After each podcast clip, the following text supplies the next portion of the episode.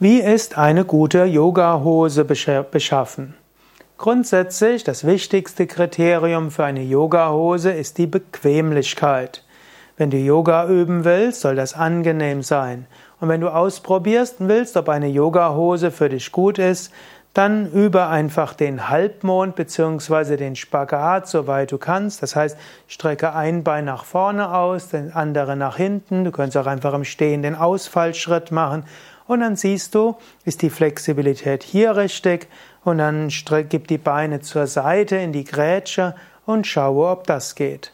Wenn du Ausfallschritt machen kannst und Grätsche und das Ganze sich angenehm anfühlt, dann ist schon mal eine gute Yogahose.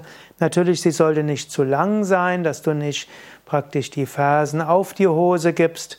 Hm, wenn du Yoga übst, also manche Menschen haben ja auch lange Absätze und dann, wenn sie die Schuhe ausziehen, dann treten sie vielleicht auf die Hose. Das ist manchmal im Sonnengruß nicht so angenehm.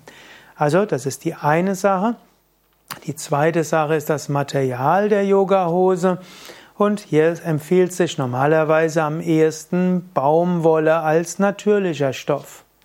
Da Wolle von Schafen kommen und heutzutage oft die Wolle von Schafen gewonnen wird, die nicht so freundlich beim Scheren behandelt werden, ist Baumwolle der beste, beste Stoff für die Hose.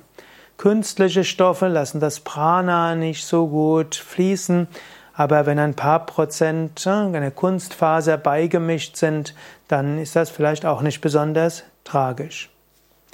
Sollte man eher hautanliegend, körperbetonte Yoga-Hose haben oder eher äh, weite Hosen? Das ist letztlich eine Frage des Geschmackes. In Indien werden klassischerweise weite Hosen genommen. Da gibt's eben diese klassischen Puja-Pants, die dann auch als Yoga-Pants, Yoga-Hosen verkauft werden. Das sind einfach Baumwollstoffe ohne Stretching.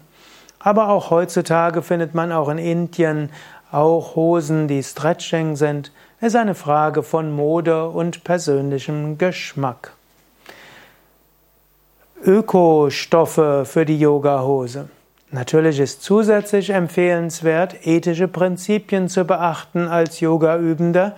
Und so ist es auch gut, auf ein Ökosiegel zu achten. Und wenn es noch besser sein soll, dann vielleicht sogar Fairtrade-Siegel.